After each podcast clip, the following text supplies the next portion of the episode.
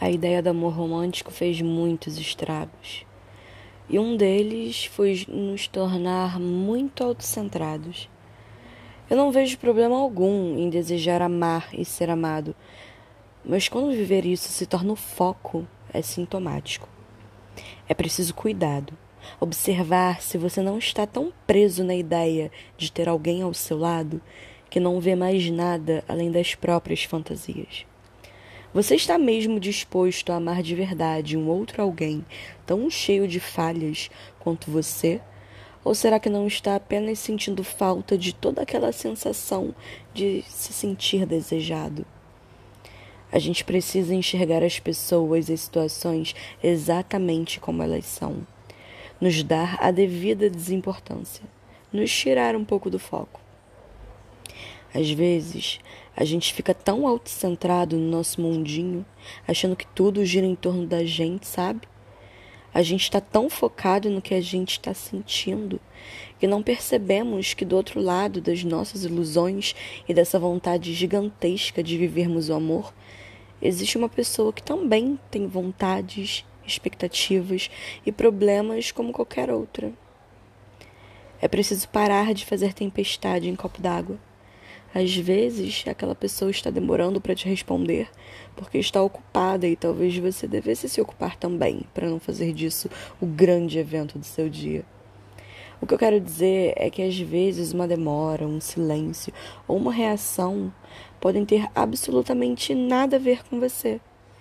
Às vezes a gente fica pensando mil coisas e a pessoa só está ali, tentando lidar com os BOs dela. Às vezes essa pessoa não tem energia suficiente para lidar com ela mesma, quanto mais para lidar com outro alguém e o que ele espera. É hora de abandonar a infância e todas as ideias erradas sobre um amor avassalador e perfeito que filmes e músicas sugeriram para nós. Quer amar, a... quer amar alguém de verdade? Aceite essa pessoa exatamente como ela é. Quer sentir-se amado? Não busque por isso. Apenas seja e sinta. Está na hora da gente humanizar as relações tirar as relações desse lugar de fantasia, desacelerar as nossas expectativas, enxergar as pessoas e não só o que queremos delas. Parar de criar suposições ou expectativas como se o outro tivesse que suprir as nossas necessidades. A vida real cobra da nossa saúde mental, do nosso físico, de tudo. Como você reage?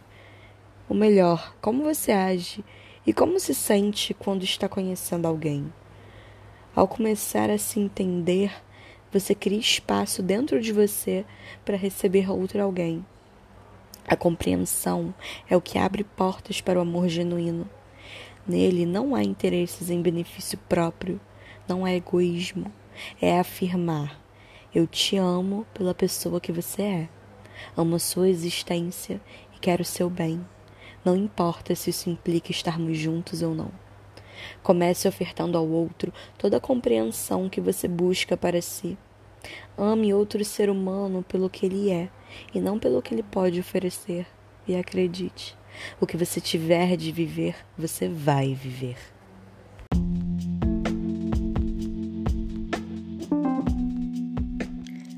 Poesia não acaba aqui. Acompanhe também no Instagram o Ser Toda Poesia. Ah, se for compartilhar algum episódio, marca o perfil, viu? Aproveita e manda uma mensagem se o que acabou de ouvir te impactou de alguma forma ou te fez refletir. Eu vou adorar saber. Nos encontramos no próximo episódio.